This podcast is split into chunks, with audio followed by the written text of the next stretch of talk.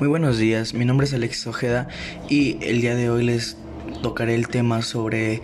qué es la historia de México y cómo se refleja hoy en día, qué tanto, qué tanto ha cambiado México y qué tanto se ha quedado igual. Bueno,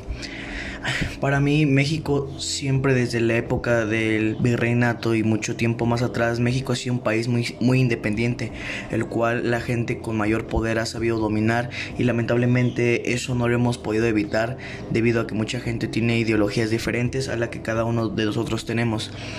Por ejemplo, una de las preguntas, ¿qué nos está pasando? Es muy vital en la vida y qué nos está pasando es que estamos dejando que las demás personas eh, en cuanto a economía se aprovechen de nosotros y en cuanto a cultura también debido a que el gobierno ha sabido manejar tan mal la situación mexicana que nos inculcan muchas cosas que realmente no son de aquí. Un ejemplo sería como el Día de Muertos. El Día de Muertos es una cultura mexicana la cual es tradición de aquí y hoy en día mucha gente lo adopta como el Halloween, mucha gente sale a pedir dulces y realmente eso no está bien. En cuanto al económico, el gobierno parecería como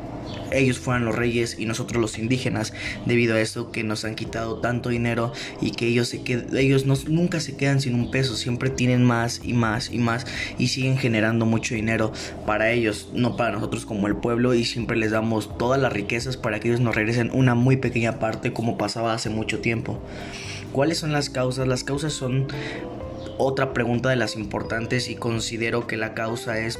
que el ser humano no ha querido avanzar. Los mexicanos no siempre han querido avanzar y mucha gente es mediocre y se quiere quedar en esa situación donde pues la gente te mande y tú hagas lo que ellos dicen. Realmente no es así. Si de verdad tienes una meta en la vida y quieres salir, tienes que ir en contra de las ideologías de que el gobierno pone, debido a que si seguimos haciendo lo que ellos dicen, simplemente se seguiría repitiendo la historia de México antiguo cuando era la Nueva España y pues que los indígenas les daban todo a los, a los reyes. Otra pregunta es, ¿qué podemos hacer para sobrevivir en este momento? ¿Qué podemos hacer sobrevivir en ese momento? Cambiar las actitudes y las situaciones y estudiar un poco más para que podamos salir adelante y que no siempre nos vean la cara de así que nos vean la cara de ilusos y que simplemente jueguen con, nuestra, con nuestra mente y sigamos regalándole las cosas. Y cómo construimos nuevos horizontes de dignidad de ahora en adelante es darte tu lugar y saber valor, eh, saberte que la gente te valore. Debido a esto sería que nosotros abriríamos un México si se une con dignidad, de verdad seríamos un país primermundista debido a que los demás países nos verían, eh, nos verían con respeto, sabiendo que tenemos muchas cosas como minerales, como fauna, tenemos muchísimas cosas en el mundo. En México, en, eh, ahora sí que en, en la Ciudad de México y en general en el país de México tenemos muchísimas cosas que nos ayudan, que otros países quisieran y lamentablemente nuestro gobierno los está regalando. Nosotros deberíamos de ponernos fuertes y empezar a hacer